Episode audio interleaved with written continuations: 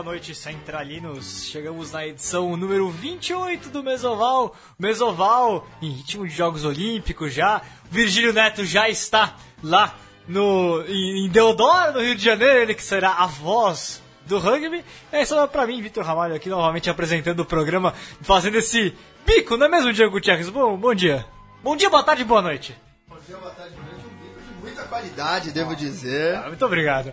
E o Virgílio mandou avisar que está à disposição da seleção, também está como voluntário, mas se lesionar alguém, também ele pode vestir a camisa e dar uma ajudada. Pô, O Viviga era pilar, né? Pensou um pilar jogando Sevens ali e tal.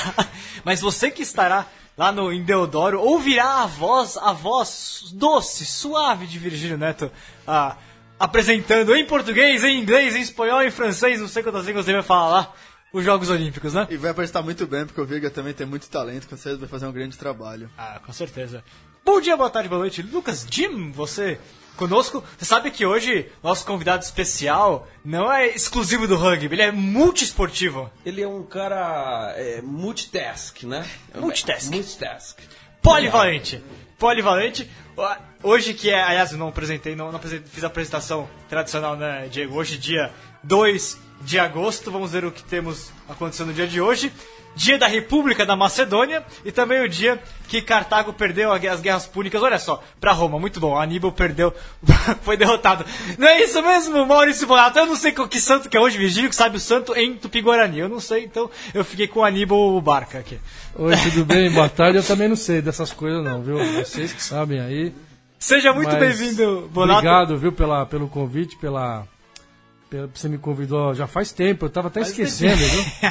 Eu falei, me lembra porque eu sou um cara esquecido. Mas enfim, você falou do Virgílio, eu queria mandar também um abraço pra ele, porque foi o cara, um dos, ele e o Martoni, os primeiros que, com quem eu trabalhei em jogos de rugby e eu aprendi bastante com os dois. Maurício Bonato conosco, Bonato, que você também ouvirá ao longo dos Jogos Olímpicos, ele que é narrador do Band Esportes, aliás. Um, eu tava conversando com o Bonato antes do programa, inclusive, que eu achava, ele cer- certamente dos únicos ele é, que o único a, a- a ter narrado os, os três principais tipos de rugby, 15, Sevens e League, não é isso, Bonato? Os três no Band Esportes, no Sports Plus, aliás, você que trabalhou comigo e com o Diego, nós três já fizemos muitos jogos de Rugby League lá no, no Sports Plus, né? É, a gente falou sobre isso e depois a gente lembrou do Luiz, Luiz Cláudio, Cláudio, né? Cláudio de Paula, que é. também vai estar nos Jogos Olímpicos, ele vai estar fazendo a mesma função do Ele Virgílio. tá no remo, não é? É, ele vai estar em algumas provas Acho lá é também, remo, né? Trabalhando pro COB e tal. E eu tava vendo o. Falando nisso, tava vendo aquele estádio de Deodoro. Sim. O Virgílio vai ter que ter gogó, hein? Por quê? É, porque é grande, É né? muito aberto, né? Bem aberto e tal. Ele vai ter que estar bem preparado e tal. Mas então, e a gente lembrava do. Exatamente eu e o Luiz Cláudio, né? Que talvez tenhamos É, Eu acho que vocês dois são os únicos que fizeram os três conseguido, né? Fazer esses três, essas três modalidades. Depois eu lembrei que em 2008, 2008 a gente teve a, a Copa do Mundo de Rugby League brevemente no, no Band Esportes. Aí eu não sei se o Ivan chegou a fazer League naquele momento. Aí seriam três.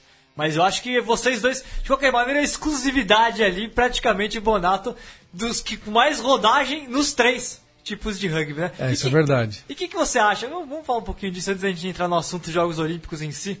Qual que é a, a grande diferença para você como narrador, na verdade? Primeiro o desafio de narrar três modalidades que não são tão conhecidas do, do público nacional. E depois de conseguir, primeiro, entender das três, sendo que você previamente não, não, não conhecia tanto, e como você lida com. Como você conseguiu lidar com os três, né? Tipo, você fez sessão brasileira de 15, lá em Du- eh, do Campeonato de Dubai, no, em, em, Band Sports. Foi. Série Mundial de Sevens, agora recentemente, inclusive, no Band Esportes, né? Você cumpriu no Romano uma das etapas agora recentes da No Série Canadá. Mundial. No Canadá, é.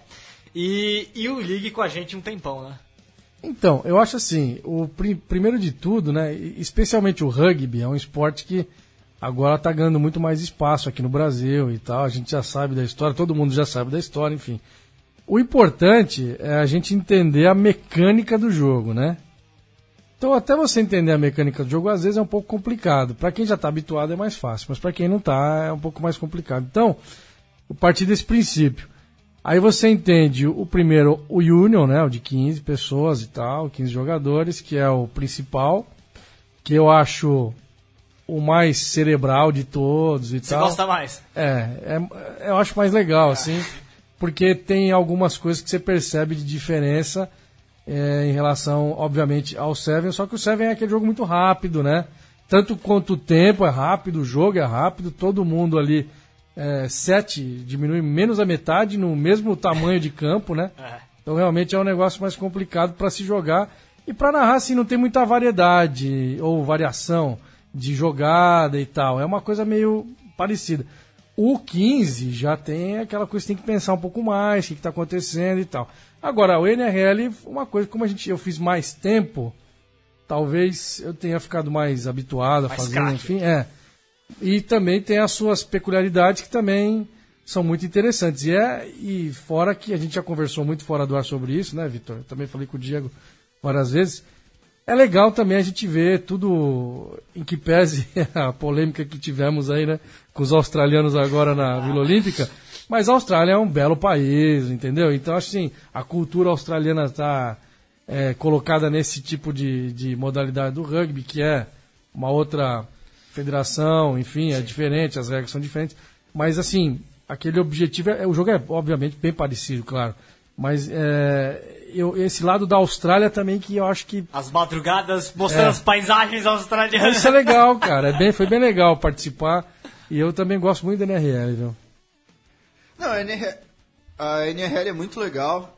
Acho que realmente. ah, não uma crítica, mas acho que o que o Rugby League tem, quando o Rugby, quando o Rugby League é legal, ele é muito legal. Mas quando o Rugby League é um jogo chato, aí fica muito chato. Não, é verdade. É 880, né? Eu, eu acho que é uma coisa bem 880. Já fez jogos aquele quando é um placar muito elástico, quando é muito pouco, fica uma coisa realmente muito chata. Eu acho que Então- uma vez eu fiz um jogo com o Bonato, eu lembro quem que era, era devia ser Raiders e Sharks, né? Porque os dois estavam mal, ou, ou o Knights também tem uma época que tava horrível que a gente fazia.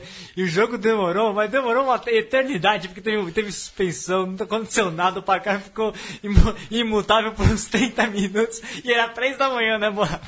É verdade. Agora, falando da NRL, o que era muito legal também são é, os jogos do estado de origem, né? Ah, isso que eu te perguntar. Desse tempo que você é, fez, já fez tudo que é tipo de rugby, o que, que te marcou mais, de- pensando, juntando as três modalidades? O que, que te marcou mais? O State of Origin era algo realmente diferente? Sim. Ou algum outro, mexeu, algum outro evento que Não. você tenha feito mexer com você? Não, o estado de origem realmente é um, é um lance diferente. Eu não fiz nenhuma decisão, né? Que É, saiu jogo três jogos, né? que saiu campeão, mas às vezes fazia o primeiro e o segundo né, jogo, enfim. Mas era, era diferente, a atmosfera, né? Aquela rivalidade que eles têm, a Nova Gales do Sul com Queensland, enfim. Mas era, era, era muito. E, e é interessante, é, é legal porque são seleções, são obviamente os melhores estão ali, e só tem cara bom, né? Nos dois times, né? E teve aquela quebra. E aí a gente fez a, que- a gente fez a quebra junto, né? É, acho que a gente que narrou. É, foi o jogo. é, não, foi, não foi desse, a gente fez jogo um, talvez, juntos. É, a foi? gente fez a sequência, Foi a né? sequência. A gente fez a quebra da- de oito anos ou nove? Oito anos seguidos. Que Nova Gales do Sul não 2014 ganhava, né? E conseguiu vencer, enfim. e A gente até que.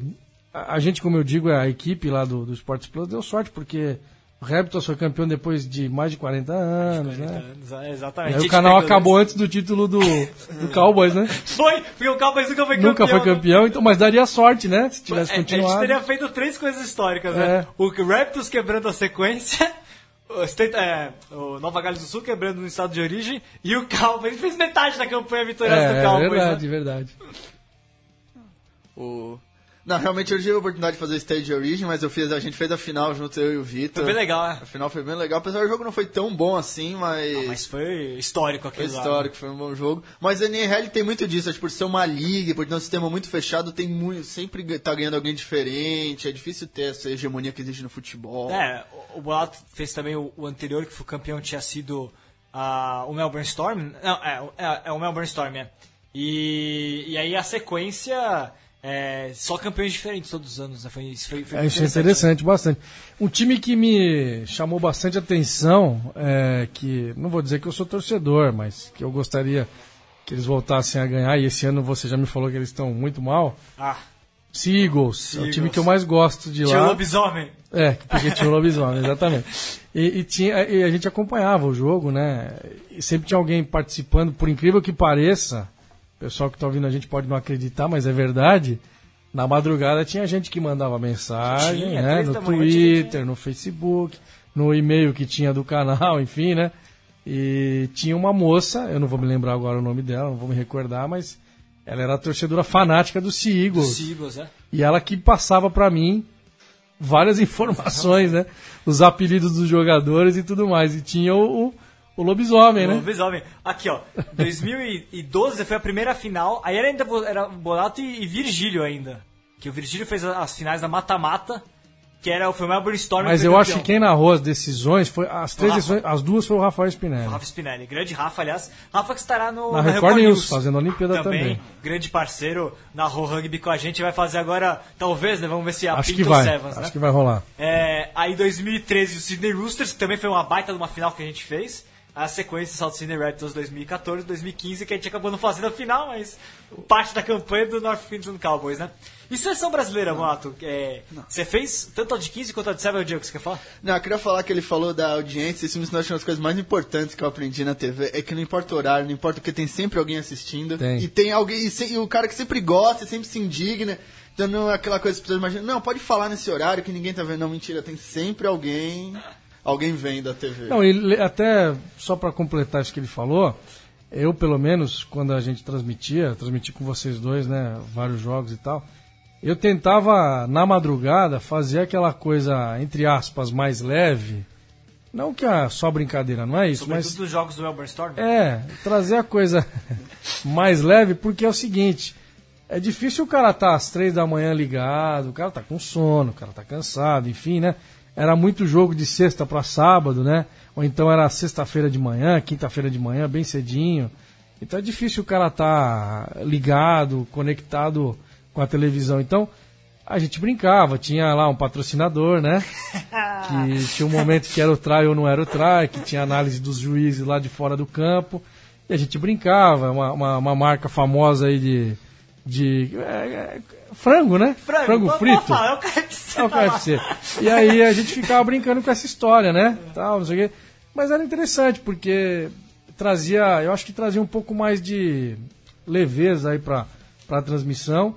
E acho que a, a levada que a gente tinha era legal justamente por todos esses, esses, esses, essas nuances. Mas, por exemplo, se fosse um jogo às quatro da tarde, acho que a coisa teria que ser um pouco diferente. Não, não do lado de não ser tão leve, mas o cara tá mais ligado, tá prestando mais atenção. Mas eu acho que a gente fazia uma coisa modéstia à parte, a gente fazia bem feito. Eu, eu gostava muito. Aliás, eu achei que por uma sequência que a gente teve lá foi muito bacana pra conseguir montar até um estilo de transmissão, né? Um Isso. estilo de transmissão de rugby league, né? Que era, que era diferente na época, né? Verdade, Mas né? agora, passando pro, pro Sevens e pro 15, é, e aí então, você fez. Seleção brasileira. Foi aquele momento de fazer seleção brasileira pela primeira vez, a de Sevens, a de 15 também. Como é que se sentiu em termos, ah, não sei, da responsabilidade? Agora pensando que pode de novo pintar uma, pintar uma seleção brasileira para você fazer nos Jogos Olímpicos, quem sabe? Como é que é essa. O que, que muda de fazer uma seleção brasileira, né? Ah, eu acho que assim, a, a questão da seleção brasileira, a gente tem que analisar é, do lado de que, obviamente, que o esporte está evoluindo aqui, é interessante para quem está assistindo, e, e a gente tem que entender que o Brasil vai demorar um pouco ainda para conseguir resultados expressivos é, no rugby, em qualquer que seja a modalidade, né? E, por exemplo, naquela etapa dos Sevens que o Brasil participou no Canadá, Canadá. foi difícil narrar, porque o Brasil apanhou nos três jogos que eu narrei. Então, assim, como é que você vai dar emoção, né? Não é questão de ufanismo, quais, não. Quais, quais, quais. Foram eh, placares você- bem você elásticos. Foi com a primeiro dia? Argentina, Foi o primeiro dia, né? De jogos. foi. África do Sul? Acho que teve Argentina, África do Sul, não vou lembrar o outro. É, primeira fase. O Brasil, Portugal, talvez. o Brasil, o Brasil, não, obviamente, é, o nível é bem diferente. Não tem como exigir nem, nem pensar nisso. Mas o que eu quero dizer, não é aquela, não é aquela coisa. É difícil você narrar porque você entra num, numa situação que você, ao mesmo tempo, obviamente, tem que respeitar, entender o que está acontecendo. Não pode deixar de enaltecer o que o time fez de bom, porque não é porque perdeu de lavada porque também não fez nada direito, né? Então tem que saber entender isso. Eu já vi outras pessoas trabalhando e ah, mas pô, você vê, tomou de 36 a 0, que porcaria, entendeu? Não, é. Então a coisa não é por aí. Eu acho que você tem que saber identificar Uma coisa é você narrar o Brasil no futebol, no voleibol, que são. A gente, queira ou não queira, tem aí Os títulos, um- um nível de potência do que no rugby. Então, é, o que é legal, eu acho, eh, nesse momento, pelo menos a minha visão que eu tenho de transmitir rugby, especialmente da seleção brasileira, é mostrar para quem está em casa a importância que se tem, né, o rugby no Brasil e a qualidade que ele pode chegar a ter, porque é um processo, é tudo um, a gente está no meio de um processo. Então tem que entender isso. Eu acho importante frisar isso por quê? Porque tem gente que realmente é, menospreza, desmerece, né? Então não é por aí. Eu acho que a coisa tem que ser. Agora, eu não vibrei, né? Em nenhum, do, Nenhum dos, dos tra- dos é. tries dos adversários do Brasil tomando uma lavada. Não dá, né? Mas é, é isso interessante. Aliás, ó, temos aqui conosco já o pessoal do Alligator, 7 de agosto, sempre conosco mandando mensagem também. E o Mar, Marcelo, um grande Márcio do Alibe, mandou mensagem também. Aí ele já, já indaga. é, é, e, e quando o monopólio do futebol vai acabar no Brasil? É a indagação do, do Marcel, ele que é histórico aqui dentro do rugby. Acho difícil acabar o monopólio, né, Bonato? Ah, Mas é acho que é, é você como, como narrador é, multiesportivo, é a questão de começar a pensar como fazer para os outros esportes também terem os seus seguidores num nível cada vez maior, né? É, eu acho assim, eu acho que é duro que no Brasil esse processo, especialmente em relação ao futebol, tem mais de 100 anos, né? O rugby a gente vai colocar, que a gente começa a pensar em rugby, não deve ter 10 anos. É, o rugby tá há 100 anos, Entrar na televisão, aqui no Brasil de- não, né? Televisão é 10 vezes. Então, e eu acho complicado, por quê? Porque, infelizmente, é, os meios de comunicação, especialmente os meios de comunicação de massa, a gente tem muito canal, canal fechado, que aí eu acho que é a saída, inclusive, inclusive a gente está tendo transmissões aí, em canal aberto de, É, Rede TV, É, a Rede TV passou, né? né? A, a- o Sport TV sempre passa, o Band Esportes passa, Passou na- a ESPN News. passa bastante também em rugby. A Record News passou os do, do Pan-Americano, 2000 2015. Então, eu acho assim, que tem que. O, o, o, o segredo realmente é entrar com mais força nos canais fechados, TV por assinatura, ter mais espaço. A ESPN dá bastante espaço, a grade é grande da ESPN. também. Né? O Band Esportes também está aumentando, enfim. São os dois que dão. Mas mais eu acho. Sport TV Sport TV é, é menos, mas. Né? Eu não sei se o esporte interativo vai começar com isso, a Fox também, eu não sei. Mas acho que o segredo é por aí, cara. Sabe? Acho que, sei lá, de repente, que se crie alguns empresários, alguém que tem interesse, até patrocinadores do rugby pelo, aqui no Brasil, ou até pelo mundo que se interessa em alguma coisa, patrocinadores já é, cativos e tal, bancar de repente, quem sabe, um canal a cabo só de rugby. Existe fora do Brasil, né, Diego? The Rugby Channel. Aí eu acho que era interessante. É, existe. Pode chamar a gente que a gente trabalha. O Diego tamo... Posso transmitir em inglês eu também se posso precisar. trabalhar, qual é o problema? né? Puta, o Bonatão tá no- reeditando duplas de sucesso. Mas eu acho que o- a questão no Brasil é. O monopólio de futebol não vai acabar. O Brasil vai ser sempre um país de futebol e todo país vai ter uma modalidade que tem mais é, afinidade. Acho que o, que o problema no Brasil é que o Brasil precisa ter uma relação mais saudável com os outros esportes. Que no Brasil, os cinco primeiros lugares são do futebol e o resto tá tudo meio. é tudo esquecido. E isso, ac- isso é uma coisa muito específica do Brasil, porque você vê a Argentina, os argentinos gostam tanto de futebol quanto os brasileiros, às vezes até mais, a relação com o clube é mais forte. Mas eles conseguem montar outras equipes competitivas. Tem o Gosto rugby- muito de rugby de basquete. é, tem uma equipe de rugby muito forte, tem uma equipe de basquete forte, tem tenistas bons, Polo. Polo, tem, um- é, tem uma série de coisas Hóquei na grama, Hóquei especialmente na time grama. feminino. Muito é, bom. Então consegue manter. Então, e tem muitos menos recursos, tem uma população muito menor que o Brasil. E isso é válido para todos os outros países, até que tem nicho, se encontram o seu, e o Brasil não consegue encontrar isso. É, é o futebol e uma modalidade que ganha eventualmente, aí tem aquele furor, não, o vôlei, o guga, o basquete, e que depois também desaparece sem deixar vestígio. É, você falou um negócio legal. é, Muitas vezes o pessoal compara Brasil e Argentina, né? Ah, porque o rugby na Argentina é como o vôlei no Brasil. Só que o, o vôlei na Argentina não é como o rugby no Brasil.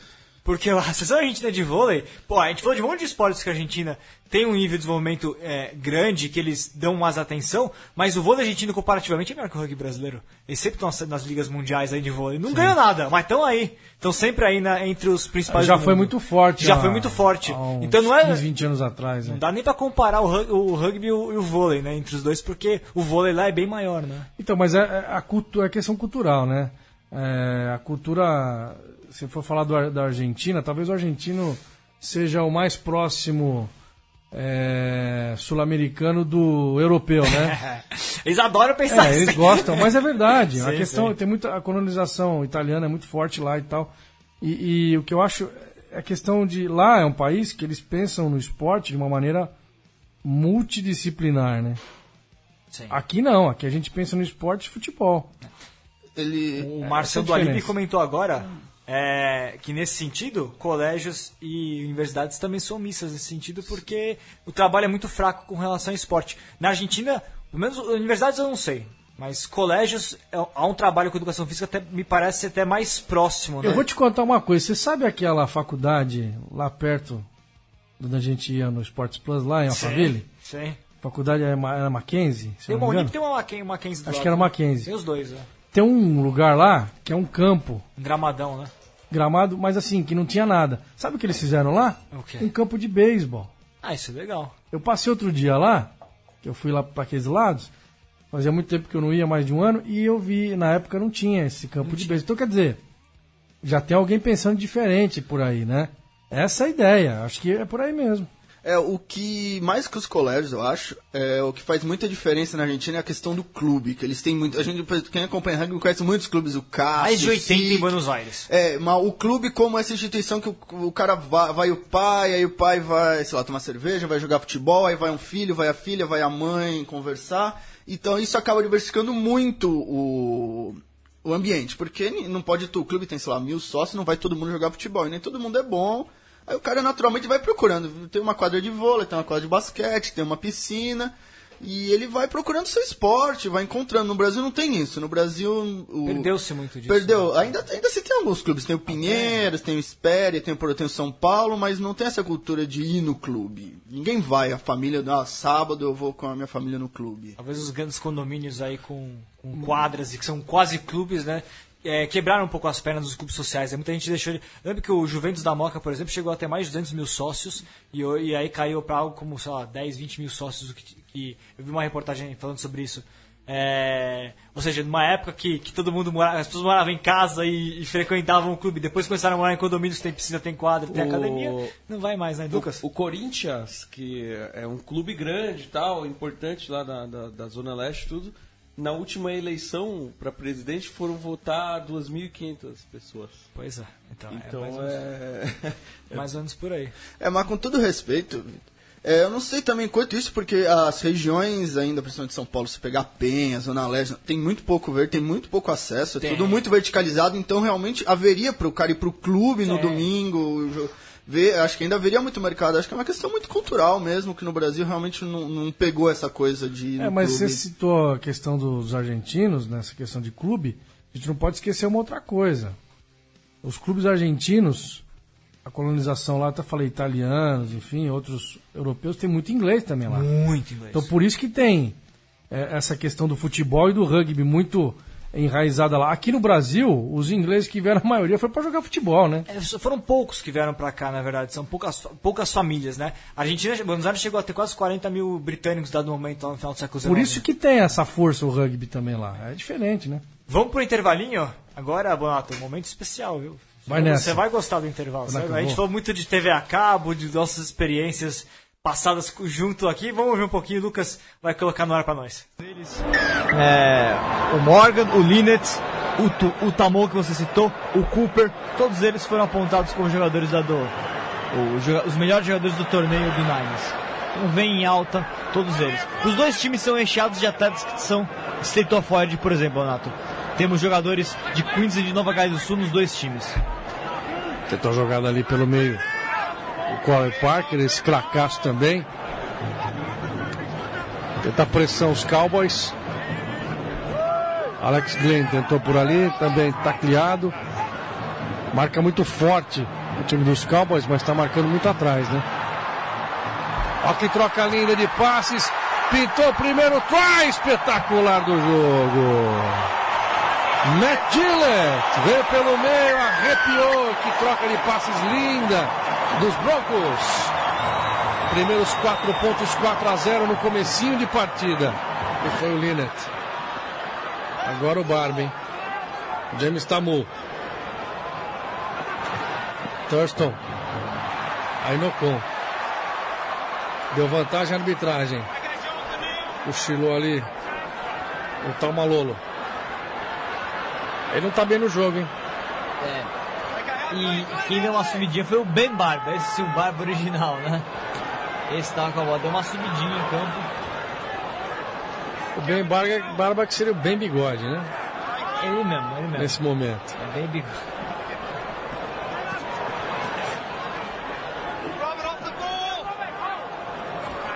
Por A enquanto, defesa do, agora a deu um defesa show. do Cowboys melhorou bastante, hein? É, agora teve um show de horror aí, a cueca do rapaz apareceu, não tava. Não é o que a gente gostaria de ver nesse momento da, ma- da manhã, né? Mas, enquanto- acontece no, no rugby. É, acontece. Mas olha, agora no momento, o Broncos segue com vantagem em quase todos os números, viu, Boato? Ainda em termos de metros ganhos, em termos de corridas realizadas, de tackles. Essa bola já tá completamente paralisada, esse lance já tá paralisado. Tarday tava correndo a milhão ali com a bola, não valia nada. Tempo vai passando. Mais 16 minutos para o final da partida. É, de novo o lance do try que não valeu. Mas realmente houve obstrução, né? Não tem o que reclamar. Ali, ó, ali no meio. Mesmo porque, né? Foi para a linha de marcação o Tarek Sims, ele estava certinho ali, né? Sim, sim. Ele, não sei se ele seguraria o Ben Hunt, mas ele estaria pertinho do Ben Hunt. Tentando o ataque mais. Tá aí, NRL 2015, Broncos e, e Cowboys. Essa que foi, acabou sendo a final de 2015, né, Bota? Esse daí foi um dos nossos, talvez um dos nossos últimos, né? Jogos Acho de NRL. Acho que sim. Peguei do seu canal de YouTube, pô. É, valeu, valeu. Legal lembrar disso aí. Pode, pessoal pode acompanhar o canal do Boato. Conhece qual que é o canal, Boato? Então, se você for lá no YouTube digitar Maurício Bonato, você vai achar o canal, clica em cima lá da, do, do meu nome lá e tá, você vai conseguir ver bastante coisa que a gente fez. Especialmente no, no Sports Plus, né? Plus, né? Isso daí, o pessoal, aliás, voltando aqui pro segundo bloco, o pessoal, lembrando, né? Todos os ouvintes aí que é, a partir de um real por mês você pode se tornar um padrinho do portal do rugby e nos ajudar a seguir divulgando o rugby brasileiro. Tem muita coisa legal, você pode acessar o Padrim, Padrim, P-A-D-R-M.com.br barra portal do rugby, é o nosso projeto no, no, no site Padrim, nosso projeto de financiamento coletivo, o pessoal pode entrar com 1, 5, 10, 20 reais, pode ajudar a manter o trabalho do Portal do Rugby diariamente, é nosso crowdfunding. Então, o Diego certamente sempre já, já deu a sua contribuição também, né, Diego? Claro, claro Sua contribuição em artigos, né? Diegão também sempre escrevendo, colaborando com o Portal do Rugby. Boato, Jogos Olímpicos, você já participou de, de dois, né? É. Não, não o último, porque o último Sports Plus não passou e você já era narrador É, do Sports Plus, né? é, Mas é. os outros dois anteriores, é, Atenas 2004 e Pequim 2008, né? Isso, já participei dos dois, cobri daqui do Brasil, é, inclusive agora no Rio também vou ficar em São Paulo, não vou estar em loco. Estive em loco nos Jogos Pan-Americanos em 2007. Sete. no Rio. E, enfim, é uma competição. é, assim, eu gosto mais da Copa do Mundo, não é porque. Ah, por causa do futebol, não é isso. Acho que o ambiente da Copa do Mundo é diferente. Agora, a Olimpíada, ela tem o seu charme, né? Eu acho especialmente daqueles atletas que. é, basicamente a gente fala só do Brasil, né, e tal, porque a gente tem essa visão, mas tem muito muito país por aí que o cara não tem tanto apoio assim, também consegue fazer um bom trabalho numa Olimpíada, não é só o Brasil. Chovendo molhado é falar de americano, falar de alemão, falar de chinês, né? É, hoje em dia Cuba já está bem diferente, está com, com já sempre foi difícil para Cuba, mas hoje está mais complicado ainda para formar as suas seleções. Muita gente é, desertou, né? É, sempre Enfim. tem esse probleminha. É, tem esse problema hoje em dia. Mas o que eu acho legal da Olimpíada, mais do que os especiais que a gente tem de atletas, você sabe que o Bolt vai ganhar, só se ele se machucar que não vai, né? Phelps tá aí. O Phelps, entendeu? Mas o que eu quero dizer em relação a, a- aos anônimos, Sim. eu acho que As isso, historinhas que Exatamente. pipocam no... isso que é legal, na minha opinião, dos Jogos Olímpicos. Tem esse, essa Olimpíada especialmente tem a volta do rugby, né? Que é um negócio. A gente teve no começo do século só o rugby, nas Sim. primeiras Olimpíadas e tal. E, e hoje você vê que está voltando com a modalidade do Seven.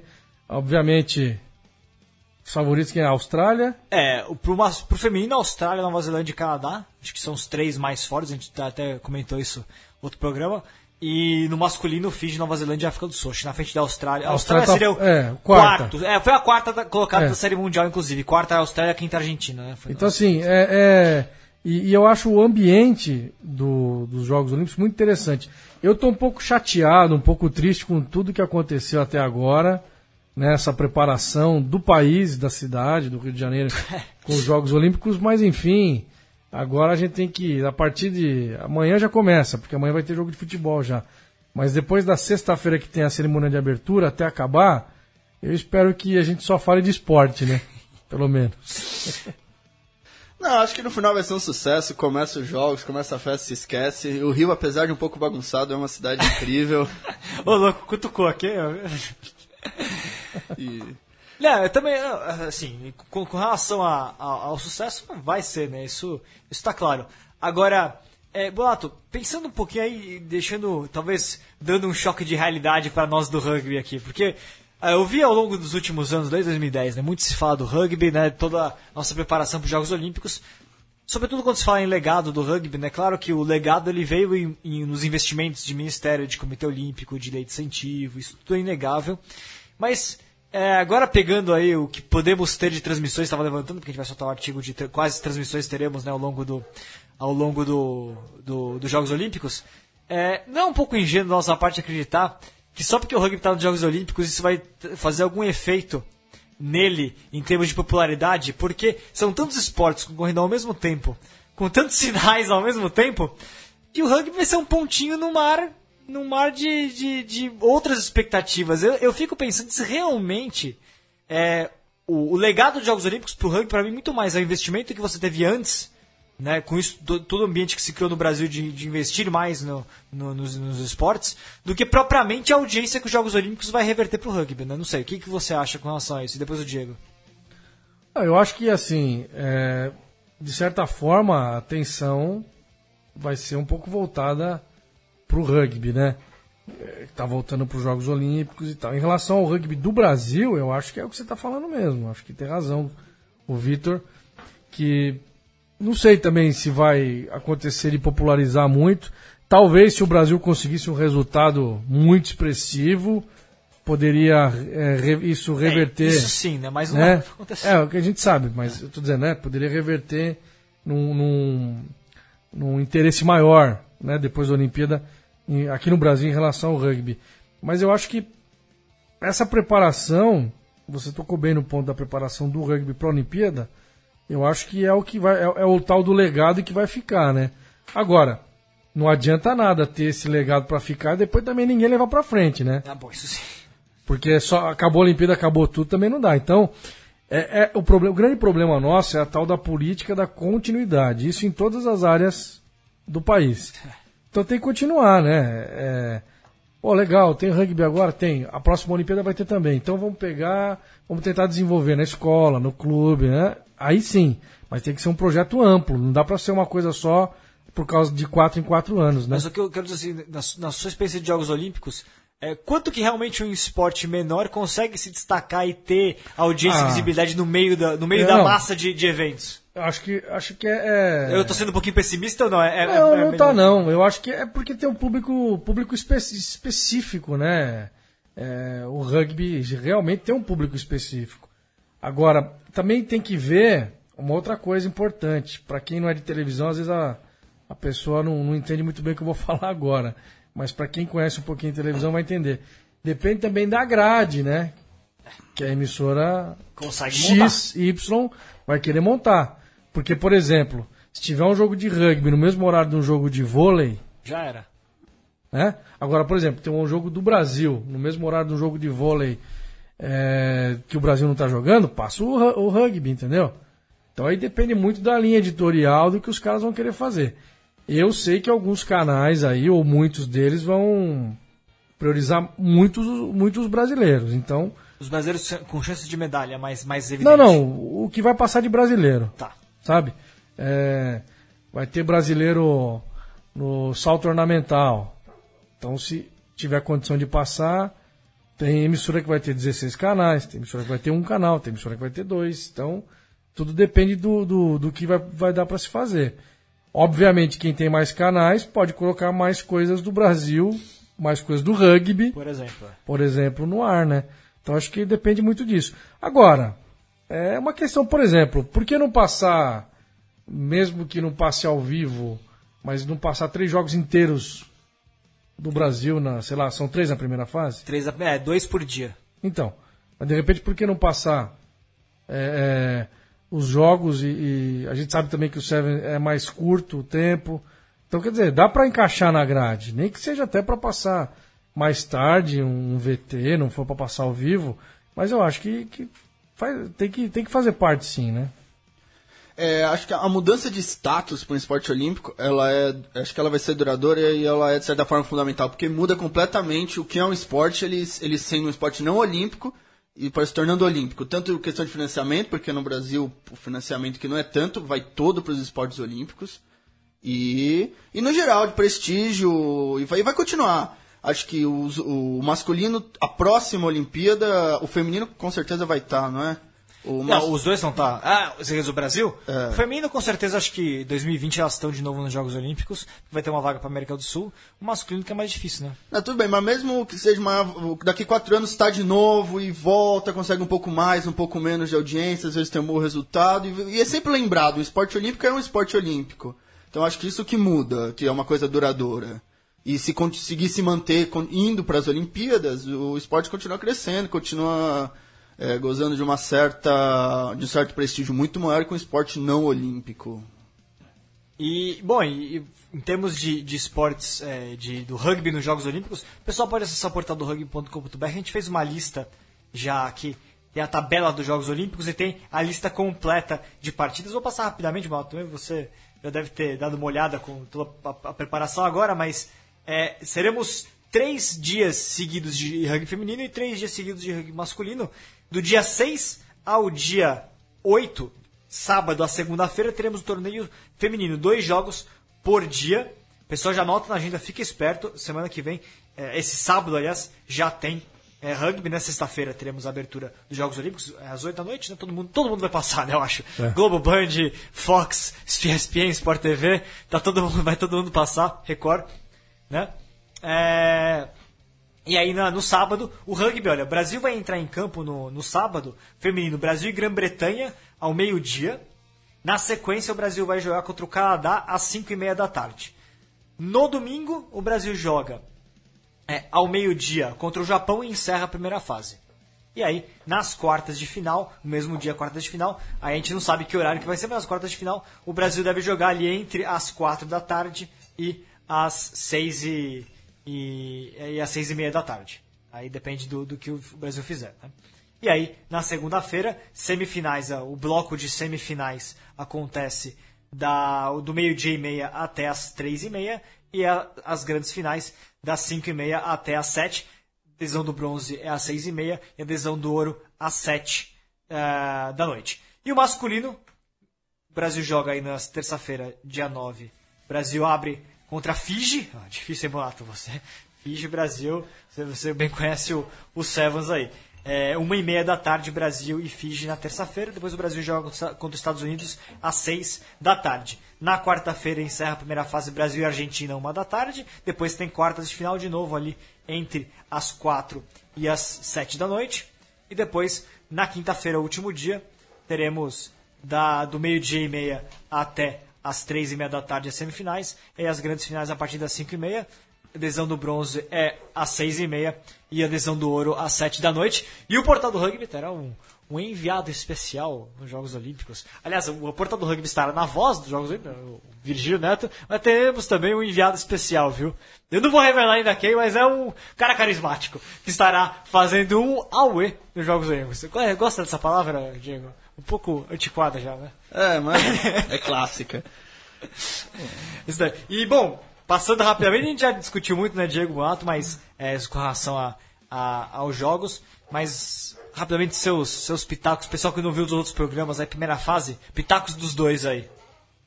Pro feminino, o grupos, ó, grupo A, Austrália, Estados Unidos, Fiji, Colômbia, grupo B, Nova Zelândia, França, Espanha e Quênia, e grupo C, Canadá, Grã-Bretanha, Brasil e Japão. O que, que vocês acham aí? Quem vão ser os destaques? Né, eu vou falar mais geral, eu acho que vai ser uma Olimpíada de muitas surpresas. Ô, acho que o ambiente olímpico é uma coisa única, como o Bonado já falou, é o primeiro, é uma série de, de jogadores que nunca sonhou com isso, porque o esporte não era olímpico.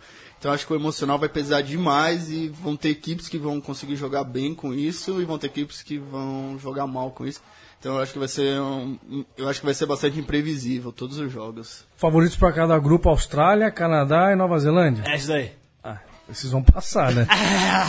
Agora espero que o Brasil também consiga chegar na segunda fase. Dois primeiros colocados de cada grupo, os dois melhores terceiros colocados avançam às quartas de Ah, final. então acho que dá pro Brasil chegar. Tem ganhado do Japão, com certeza. Masculino, teremos aí grupo A, Fiji, Estados Unidos, Argentina e Brasil. Aliás, espera só um minutinho. Lucas Dinho, por favor, diga quem você crava aí no feminino. Não posso falar, não tenho. A gente tava falando disso no, no intervalo, né? Os especialistas que tá- eu não sei, cara. Eu não tô. eu tô Chuta aí, ó. Vai lá, fala. aí. Colômbia, Quênia e... Colômbia e Quênia. Não, aposta quente, cara. Você colocar... Colômbia, Colômbia é bom. Eu, eu vou no bet lá jogar um Colômbia. Joga, se Colômbia. ganhar, você tá rico, Tá cara. bom. Que, que mais? É. Ah, é? Colômbia contra quem? Não, o Colômbia não vai passar. não Se você quiser jogar, você ganha. E se ganhar, você tá, ganha sozinho. Né? Que mais? Que Aposta. mais? Não, acho que vai dar, concordo. Vai dar Austrália, Nova Zelândia aí. E Canadá são os mais, são os mais fortes. Aí na sequência, Grã-Bretanha, França, Estados Unidos, Fiji. São as equipes mais fortes. Boa, boa. E vamos lá pro masculino, grupo A, Fiji, Estados Unidos, Argentina e Brasil. Grupo B, África do Sul, Austrália, França e Espanha. E grupo C, Nova Zelândia, Grã-Bretanha, Quênia e Japão. Diego? É, repete esses grupos. Vamos. O grupo A, Fiji, Estados Unidos, Argentina e Brasil. A rodada, quem, quem aí? Quem passa? Fiji e Estados Unidos. Eu acho que a Argentina passa. E Fiji também. Fiji, Argentina. Eu vou ficar com Fiji porque é da Ocean- Oceania e eu sei que aquela área ali joga rugby. Elas jogam bem. e o outro, vamos com os Estados Unidos. Ah, Eu acho que os Estados Unidos têm uma relação com Olimpíadas que é, um- É outra- é uma outra coisa, coisa. de louco. Então eu acho que eles. Não, isso é verdade, mas eu acho que não ganha da Argentina, não. Grupo B, África do Sul, Austrália, França e Espanha. África do Sul e Austrália. Mesma coisa. Vai com o rel- com o relator. Ah, Vai. Não tem como ir contra. Vou com França e Austrália. Ó, se eu começar a acertar isso aí, hein, meu? Ó, pô, vai já, você já... Aí você vai virar um especialista. É, ó, a África do Sul e a Austrália, pra mim, são de fato os mais fortes aqui. O- É, Eu queria contar uma e o curiosidade. grupo C? Uma curiosidade inútil. Quando por eu trabalhava na Folha de São Paulo, na época da Copa do Mundo, a gente fez o bolão tradicional. E todo mundo do esporte foi muito mal. Aí tinha umas mulheres lá de moda tal, que nunca sabia, não sabia nada de futebol e foi chutando e tava assim, acertaram todos os resultados. Nossa, sempre acontece isso, né, cara? Sempre- Grupo C, mesmo. no- Nova Zelândia, Grã-Bretanha, Quênia e Japão. Nova Zelândia e Grã-Bretanha. Ah, Acho que é por aí mesmo. Olha, ó, pra Quênia, Quênia consegue. Quênia é bom, cara. Pra mim, eu vou apostar Nova Zelândia e Quênia. Não tô, não tô botando muita fé nessa Grã-Bretanha, não. Eu vou então com, com Nova Zelândia e Grã-Bretanha. Pronto. Tá bom? Acho que eu vou Nova Zelândia e Quênia, viu? Quênia. Ah, Quênia tem Collins Indiara, o maior pontuador, maior lutador de trás da história do rugby mundial. Do rugby sevens mundial. Ô, o grande negócio é se apostar contra um vexame da Nova Zelândia, né? É, é verdade. e você que vai acompanhar o rugby Jogos Olímpicos, o Mourão, o Luiz Mourão, preparou aí um tutorialzinho para você acompanhar, arbitrar um pouquinho, entender a diferença para arbitragem do rugby sevens pro rugby 15. Vamos ao momento legal, o último intervalo do programa. Boa tarde a todos do Mesoval e ouvintes. Hoje teremos um momento olímpico legal. Por isso a gente destaca para vocês hoje algumas importantes questões e curiosidades que separam ou diferenciam a arbitragem de rugby 15 contra 15 e da arbitragem de rugby de 7 contra 7, que é o que teremos nas Olimpíadas já esta semana. Vamos lembrar para quem perdeu o primeiro momento legal que tivemos, que, que nós temos 22 leis do jogo, que elas estão subdivididas em 678 subitens de leis. Aqui aparece a primeira e grande curiosidade. As variações do jogo de rugby 7, quando comparado ao rugby 15, somam apenas 47 subitens. Ora, isto representa é, cerca de 5% só de diferença das leis tradicionais do rugby jogado com 15 jogadores. São poucas as diferenças, por incrível que pareça. Vamos começar falando sobre algumas questões fisiológicas que envolvem os hábitos de Seven e as características importantes. Bom, todo mundo sabe, concorda, que existem diferenças táticas enormes no jogo de 7 quando comparado ao de 15. Claro, um número menor de jogadores no mesmo tamanho de campo, as estratégias e destrezas ou habilidades, para quem prefere, dos jogadores, são bem diferentes. Entre tantas destrezas fisiológicas exigidas dos jogadores de Seven Aside, duas destrezas se destacam: mudança de velocidade e mudança de direção. No rugby 15, as mudanças de velocidade e de direção também acontecem, todavia, como o espaço livre é menor dentro de campo, ah, o resultante ou as resultantes dessas destrezas de mudança de velocidade e direção têm menor amplitude, aparecem menos no jogo quando comparado ao rugby de 7.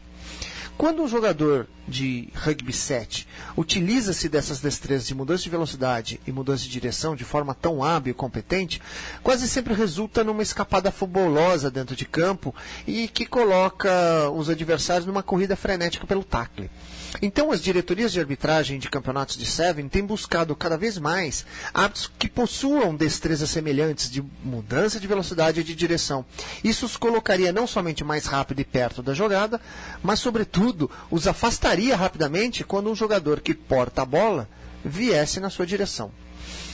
Sobre o posicionamento dos árbitros dentro do campo de jogo, pode ser resumir dessa forma bem didática, que a, até mais ou menos 2010 havia uma tendência mundial de posicionar os árbitros nos jogos de Seven atrás da linha de defesa, ou seja, atrás da linha da equipe que não portava a bola.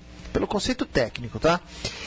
Até poucos anos se posicionavam cerca de uns dois ou três metros atrás desses defensores.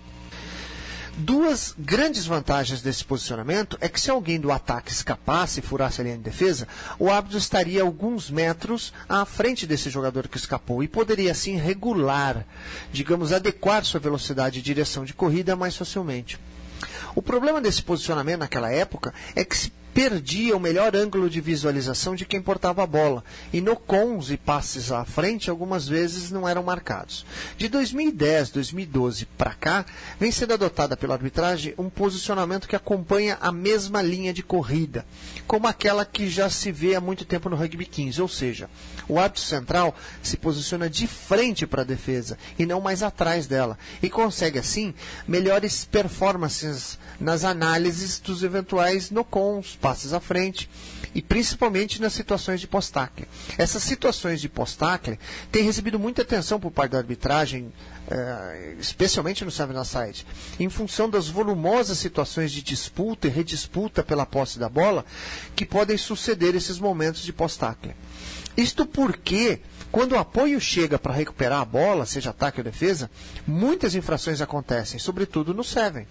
Pois tudo é muito rápido e a arbitragem correndo na linha da bola se aproxima de forma mais eficiente que saindo lá de trás da linha de defesa, como era alguns anos atrás.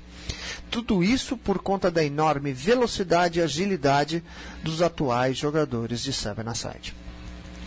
Já com relação às formações, uma grande vantagem para a arbitragem na condução de rugby 7, sejam formações móveis, hucks, malls, ou mesmo as fixas, scrums e alinhamentos laterais, é que por por ter menos gente em campo, a metade, fica tudo mais limpo, mais claro, mais fácil de se ver, com menos mãos e pernas passando pela bola. Isto ajuda muito a arbitragem de Seven, de Seven que quando o árbitro é bem experiente, pode até mesmo se colocar um pouquinho, não muito, mas um pouquinho mais afastado dos hucks e dos maus, se comparado a um rugby 15. E sobre os árbitros assistentes? Uma importante questão diferencial nos jogos de rugby 7 é a presença dos árbitros auxiliares dentro do engol. Esses árbitros de engol, somados aos árbitros que correm pelas laterais de campo de jogo, mais o árbitro central, garantem quase que 100% do tempo que a bola esteja sendo vista por pelo menos dois árbitros. E esses árbitros assistentes de engol são importantíssimos para as confirmações de trás e conversões. Para finalizar, vamos, vamos falar agora um pouco sobre algumas questões relativas às leis do jogo para rugby 7, especificamente, e o quanto elas impactam no jogo em si e, por que não dizer, no entretenimento de todos os envolvidos. Todos sabem que um cartão amarelo no rugby 15 vale uma suspensão temporária de 10 minutos, e no rugby 7 são apenas 2 minutos. Mas o importante aqui, e relacionado com a lei 10 do jogo sujo, é que no rugby 7, uma infração que gere cartão amarelo não geraria necessariamente o mesmo cartão amarelo num jogo de rugby 15. Notem a ênfase que eu estou dando. Não necessariamente. É uma tendência que, dê, que gere o mesmo cartão amarelo, mas não é obrigatório. Isso porque no Seven se considera ou se relativiza muito o efeito danoso que uma infração tem se comparado com o mesmo efeito da mesma infração quando cometida no rugby 15.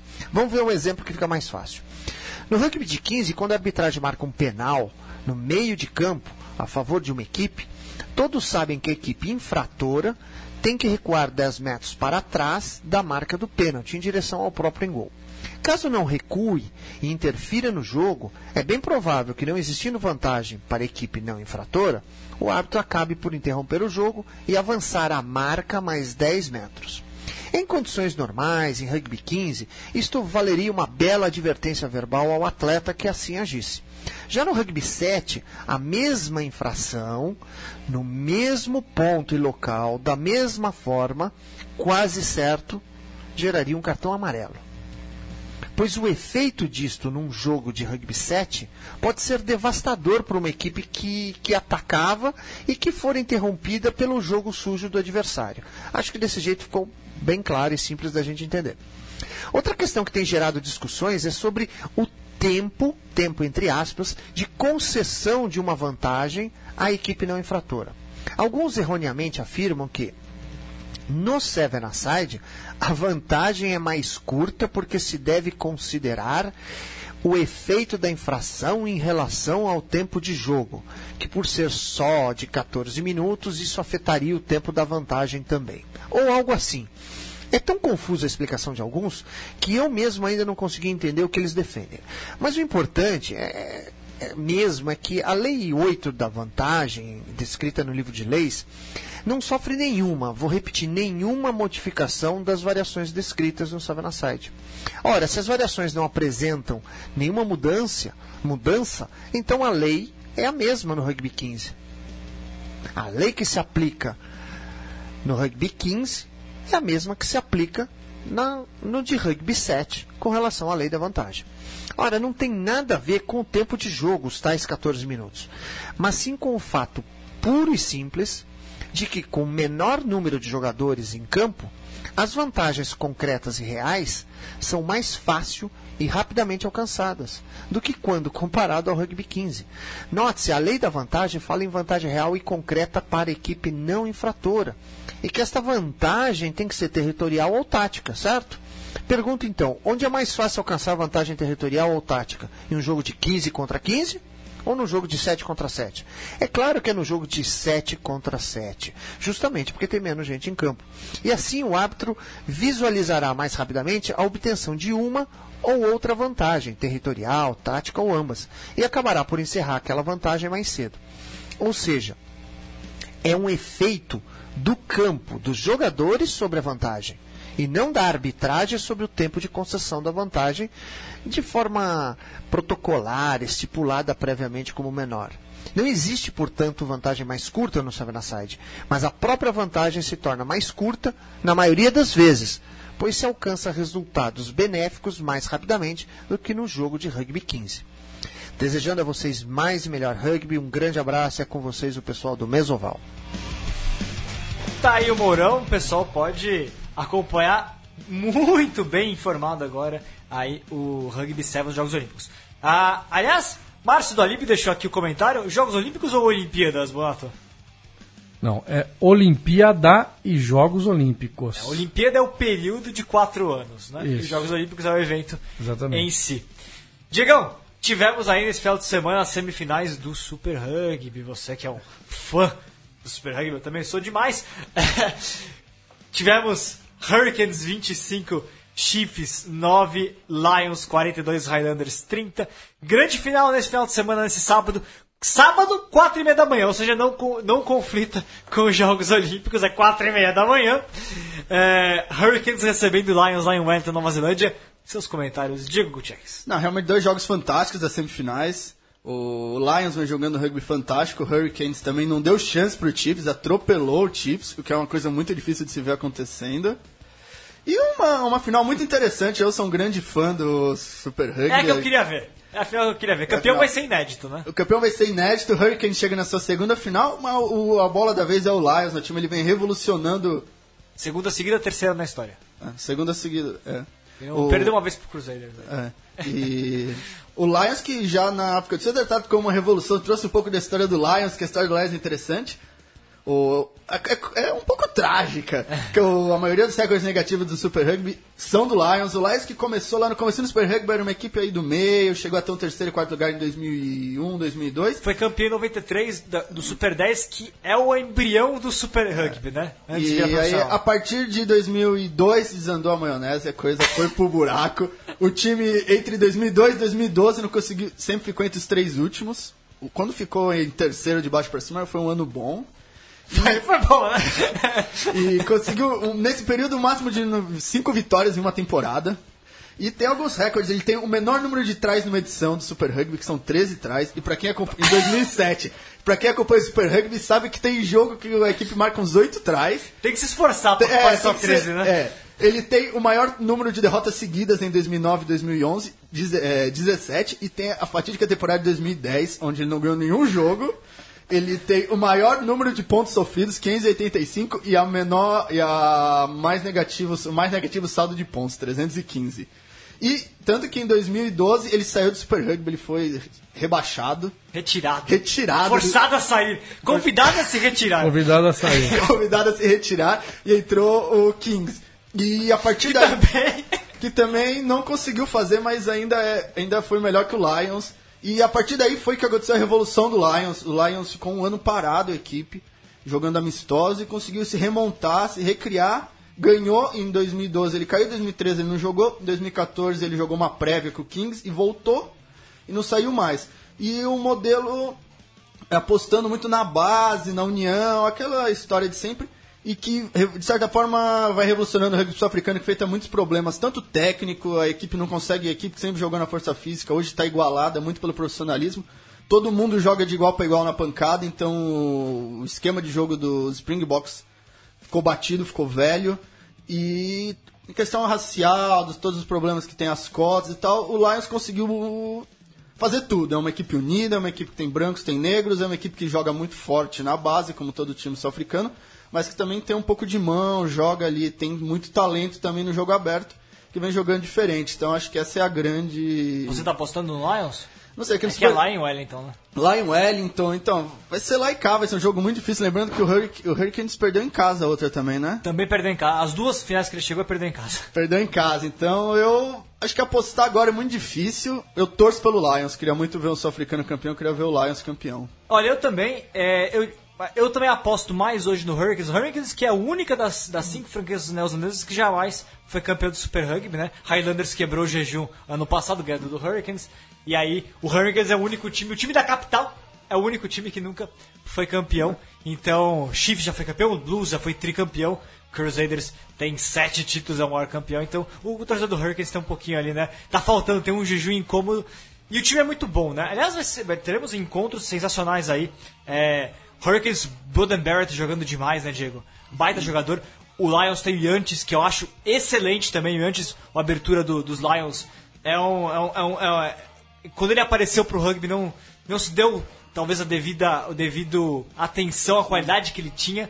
E agora ele jogando com o Faf de Klerk, que pra mim tá brigando pra ser o melhor scrum half Ah, olha, eu não vou nem para, para o Bartoni falou que pra ele talvez em breve será o melhor scout do mundo. Eu ainda acho cedo pra dizer isso, mas certamente é um jogador que, que tá trilhando o caminho talvez de um Furri do Pré, né? Então, aí tem um, um duelo muito interessante nesse setor ah, da partida, né? A linha do Lions é fenomenal, o time segundo time com o maior número de, de, de pontos né, é- é, da temporada, enfim. Eles têm o maior número de metros percorridos com a bola, maior número de é, defensor, é, quebra Tudo, de é, linha. lá em cima eles são eles. montaram, eles têm um grande time, então só vamos ver como é que vai ser jogar em Wellington. Os ventos das tormentas de Wellington, o lugar que mais venta na face da terra.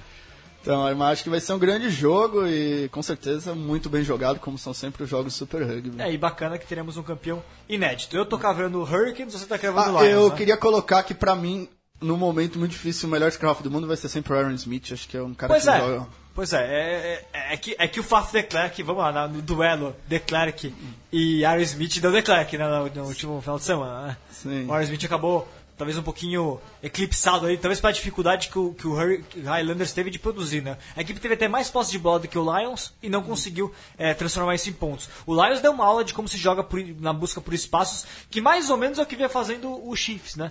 Só que o Chiefs acabou não conseguindo diante de um Hurricanes que hoje me parece talvez o time mais completo, não sei. É, olhando por alto é o mais completo. É, o, o Chiefs o cometeu é uma série de erros aí, infantis é uma forma muito ruim de se falar. Teve uma interceptação, Sim. teve algumas bolas que num jogo desse nível você não pode. Você não pode dar pro adversário. E atenção também, falando do Highlanders, agora puxando um pouquinho a sardinha pro Highlanders, a, a terceira área do Highlanders é sensacional, né? Art Savé fazendo uma temporada brilhante, e aí tem também o Vitor Vitor, que é um baita jogador, né? É, Bonatão, você... é, o Super Rugby é NRL do Union. você quer dar seu palpite de quem vai levar? Olha, eu vou torcer pro time do Lions. Bom, Por algum questões. motivo... Eu, em 2010 eu tive o prazer de visitar o Ellis Park, né? Ah, você estádio- conhece a casa do Lions? Então, aquele estádio mítico. Então eu vou torcer pra eles, mesmo porque toda a história que contou o Diego aqui tem que torcer pra eles. Porra, né? é, muito bom, né? Né? E, Diego, também tivemos aqui, já se- é, reta final do programa, Super 8, Campeonato Brasileiro, tivemos terceira rodada, o Super 8 vai dar uma pausa agora para os Jogos Olímpicos, na verdade é uma meia pausa, né? Porque o, como teve um jogo adiado de Band e Farrapos, eles vão jogar no dia 6, né? É, mas tivemos já três rodadas, Desterro é o único time invicto até aqui, o Desterro fazendo uma temporada sensacional, venceu por 24 a 21 o Curitiba na última rodada. Tivemos Farrapos vencendo o São José por 27 a 15. Segunda vitória na história do Farrapos sobre o São José. A primeira vez que o São José tem duas derrotas consecutivas, se eu não me engano, desde 2014. Ele não tinha duas derrotas consecutivas em Super 8. É, é raro, aliás, o, o São José caiu para o penúltimo lugar. É raríssimo ver o São José nessa posição, né? SPAC venceu o clássico paulistano 17 a 10 sobre o Pasteur. E o Niterói 41 a 10 para cima do Band Saracens. Olha, sinal de alerta lá pro Band, porque o Niterói, que é o time que. O Niterói não venceu uma partida de Super 8 de do Campeonato Brasileiro desde 2013. E aí, venceu com estilo, né? Venceu com estilo. Acho que o, o Niterói é uma amostra de o- uma coisa que é muito importante no rugby brasileiro, que é a melhora das divisões inferiores. Conseguir criar mais equilíbrio é, entre as divisões. Ganhou ano passado a Taça Tupi e muita gente, vamos falar a verdade, muita gente acha que quem ganha a Taça Tupi é bem, é bem pior que o time que sobe muito provavelmente vai descer. Niterói não ganhou muito, não ganhou fácil a Taça Tupi, também teve suas dificuldades e, vem, e é uma equipe que sabe jogar rugby, mostrou que tem qualidade, que vai dar muito trabalho. E eu vou dar uma cornetada, falar acho que Pasteur e Band é bom ficar esperto porque o campeonato vai ser muito concorrido e não- um campeonato sem favoritos dos dois lados. Da minha parte, acho que, o- acho que o Pasteur tá, tá bem. Eu acho que o, o Band tá, tá mais arriscado nesse início de temporada, foi muito ruim, não venceu É, ainda. é, é, lembrando que um cai e um joga É, não, ninguém sabe ainda porque ano que vem pode mudar tudo o campeonato, pode aumentar os- o campeonato para mais equipes, né, e, e regionalizar. Mas é, é, atenção pro Band, né, porque vai jogar em casa contra o Farrapos, se perde em casa pro Farrapos, a coisa começa a complicar. Porque, né, os, são os, os Farrapos, que foi penúltimo colocado ano, ano passado, com essa vitória contra o São José, ganhou moral, né. É, E a gente discutiu o programa passado é, o efeito NAR, não é? As cidades conseguiram NAR, o Porto Alegre. Não, é Florianópolis, tem, tem, É. é, o Desterro tá em primeiro lugar, não Sim, por acaso. é, o- Florianópolis, São Paulo e São José, por enquanto, né. É, então Florianópolis que tá fazendo a diferença. O, Farra- o Desterro, perdão, acho que é uma equipe que tá, já, já pode ser considerada uma favorita do campeonato. Fez três rodadas aí, impecáveis. Não tenho o que discutir da equipe. Ganhou do São José, ganhou do SPAC e ganhou do O, o que agora... o, o Desterro. Qual O foi o Desterro venceu o SPAC, venceu o São José e agora venceu o, o Curitiba. E as venceu três dos mais fortes candidatos. Então, é, então acho que é uma equipe que vem forte, mas é um campeonato muito equilibrado. Estou muito contente com a equipe do Niterói, que mostrou que. É importante pro rugby, o Rio de Janeiro bem no rugby, né? É, não, eu, acho, eu, eu falei, eu acho fundamental isso, que as equipes que subam, realmente você tenha uma preocupação genuína com quem tá lá em cima, que não vai ser. De certa forma, o Paulista, como aconteceu esse ano, o Band também chegou muito perto aí de ter, ter dificuldades no Paulista, contou um pouco com a sorte. Então acho que é importante isso, cada vez se aproximar mais, não ter mais uma primeira divisão onde você tem um, quatro, cinco equipes que estão lá e uma segunda que muito inferior. Você ter essa. Porque era inimaginável um, dois anos atrás o Band jogar uma taça tupi. Pois é, pois é. É interessante ver essa alternância, mas tem um pouquinho de preocupação com relação aos projetos aí de, por um lado, o projeto de longo prazo do Niterói está se mostrando tá dando frutos, o do Band deu uma escorregada nesse ano, tá, tá dando por enquanto, não, eu não, acabo, pode ser que o Band é, faça uma grande campanha ainda, mas nesse começo preocupa, né? Uma questão também de pensar como é que os clubes estão se pensando a longo prazo, né? É, e acho que tem gente de. é, Quem vem de baixo, tem muita gente vindo de baixo com força. A gente aqui fala muito, SPAC, Farrapa, etc. Mas tem muita gente fazendo trabalhos muito bons. Próprio São Carlos, é, Mogi tem um projeto em escolas que também é muito bom. Então, O Cougar de Medo tem também bastante. tem, então tem muita gente que vem de baixo e vem com fome. Então acho que é importante que isso fica é, cada vez mais isso, que os times de cima se sintam cada vez mais incomodados e cada vez mais preocupados com, com quem tá vindo de baixo. Maravilha. E pessoal, então, bom, chegando ao fim o programa, semana que vem teremos programa especial, programas especiais. É, fique atento à programação do Portal do Rugby, a gente vai divulgar, a Central 3 também vai divulgar. Os Jogos Olímpicos começando, teremos um programa na segunda-feira, a princípio às 9 da noite, e o programa na sexta-feira às 10 da manhã. Serão dois programas especiais, especialíssimos, é, passando a limpo tudo aquilo que rolar nos Jogos Olímpicos. Então, o pessoal fica ligadinho aí na, na nossa programação que a gente vai falar. Um programa passando a limpo o torneio feminino e um programa passando a limpo o torneio masculino. Diego? Não, é, pra audiência terça terá programa também? É, terça a princípio não, a gente vai fazer dois na segunda, um na segunda-feira passando a limpo o feminino e um na sexta-feira passando a limpo o masculino. É essa a programação. Pessoal fica ligado que vai ser muito legal, vai ser programação especial olímpica aqui na Central 3. Central 3 que tem muitas outras atrações, entre no site da Central 3 e dê uma olhada lá, todo, todo o menu, não é isso, Lucas Jim? Um baita menu olímpico que teremos aqui no- na, na- na emissora, né? Programas, programas especiais com o Leandro e a mim, o Mati, toda a turma da Central 3 é, dissecando as Olimpíadas para os nossos ouvintes. Maravilha. Maurício Bonato, e você assista, ouça Maurício Bonato, a, a cobertura da Band. Bonato, muito obrigado pela participação. Foi uma, foi uma, uma honra tê-lo conosco aqui, falando, dividindo um pouquinho aí sobre a sua experiência com rugby, com Jogos Olímpicos. E desejo um grande trabalho aí nesse momento, que talvez seja um dos momentos mais importantes das nossas vidas, porque os Jogos Olímpicos estão aqui no Brasil, né? É, acho que não volta mais, né? Não- a. Olimpíada não volta mais pro Brasil tão cedo. Então tem que aproveitar mesmo. Queria desejar aí um abraço para todo mundo que está ouvindo, né? Agradecer o teu convite, agradecer o Lucas, aqui o Diego, você, Vitor, e lembrar uma coisa importante. Eu, eu achei muito legal a Yane Marques, Também, gostei muito. né? Ser a porta-bandeira da delegação brasileira. Foi por voto popular e dessa vez o povo acertou, né? Elegeu ela, na minha opinião, Concordo um totalmente. voto corretíssimo. Ela que é do pentátulo moderno, uma atleta que já passou por muita coisa, né? Pernambucana, e uma atleta que tem muita gana de vencer e vai representar bem o Brasil. Diego, considerações finais? Não, uma coisa que a gente esqueceu de falar, que a Taça Tupi foi cancelada, acho uma falta de a primeira fase. É, teve um confronto só, Joaca É, e e acho que uma- Joaca ganhou. Acho que é uma, uma falta de organização, até mesmo uma falta de respeito com as equipes, com muitos times que já tinham se programado, tinham comprado passagem até, e depois por uma questão aí de desorganização do calendário, de problemas financeiros, acabaram sendo prejudicados. E a gente não sabe ainda como é que vai ser, na verdade, os grupos e como é que é a sequência da Taça Tupi ainda tem que ser informado. E parabéns pro Joaca, então, que está classificado para a fase final. Vai se juntar a Serra, Charrua, San Diego, Londrina, Poli, Ura, União Rugby da Família, seu União Rugby da Família, Rio Branco, Jacareí, Guanabara, BH Rugby Nova Lima, não sei se o Natal também vai ter incluído, porque na- no original ele estava incluído, não sei se ficou.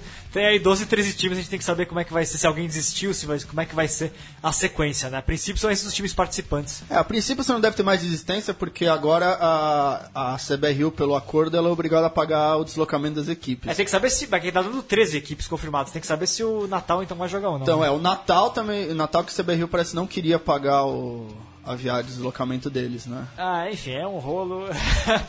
é um rolo porque, tecnicamente, o Nordeste não tem vaga direta na competição, né? É, as vagas são dos seis estados do Sul e Sudeste, mas enfim. Vamos ver como é que vai ficar. Anúncios virão em breve. E, bom, então fica o nosso convite para todo mundo acompanhar segunda-feira, sexta-feira, a programação aqui especial olímpica do Mesoval e também ao longo de toda a semana a programação especial da Central 3, rugby e muitos outros esportes ao longo aí do Rio 2016. Um abraço para todo mundo, valeu, até a próxima.